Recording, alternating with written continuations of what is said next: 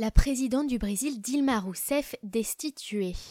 La présidente du Brésil, Dilma Rousseff, a été destituée mercredi par le Sénat pour maquillage des comptes publics au terme d'une procédure hautement controversée qui met fin à 13 ans de gouvernement de gauche dans le plus grand pays d'Amérique latine. Une majorité de plus des deux tiers requis des sénateurs ont voté pour la destitution de la dirigeante de gauche élue en 2010 et qui sera remplacée dans la journée par son ancien vice-président et rival Michel Temer.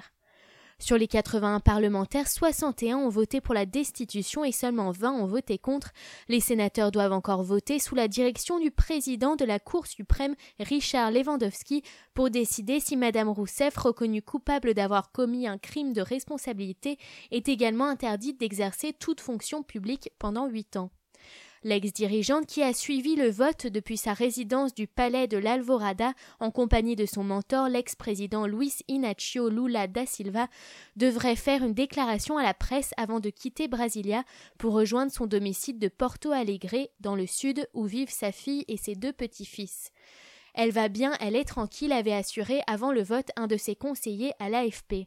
Son ex-vice-président Michel Temer, 75 ans, qui a précipité sa chute, prêtera serment dans la foulée lors d'une très brève cérémonie avant de s'envoler vers la Chine pour participer à un sommet du G20 où il tentera de redorer le blason terni de la première économie d'Amérique latine.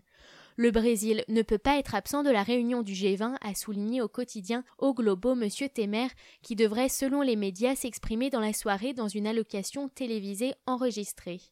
Tout aussi impopulaire que sa rivale, il exerçait déjà la présidence à titre intérimaire depuis la suspension, le 12 mai par le Sénat, de la première femme élue à la tête du cinquième pays le plus peuplé de la planète englué depuis la réélection de Madame Rousseff fin 2014 dans une crise politique et économique de magnitude historique sur fond de méga scandales de corruption, le Brésil rompt ainsi avec 13 ans de gouvernement du Parti des travailleurs initié en 2003 par Lula. Une longue page d'histoire marquée par le miracle socio-économique des années 2000 qui a vu sortir 29 millions de Brésiliens de la misère avant les affaires de corruption et un brutal retournement économique qui ont précipité le Brésil et Madame Rousseff dans l'abîme.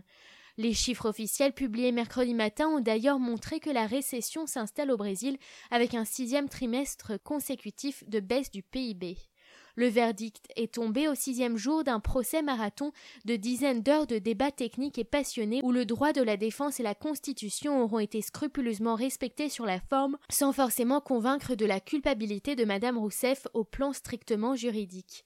La dernière session s'est conclue sur les discours enflammés de sénateurs de chaque camp. Temer n'a pas la légitimité pour gouverner ce pays, a lancé la sénatrice Vanessa Graziotin.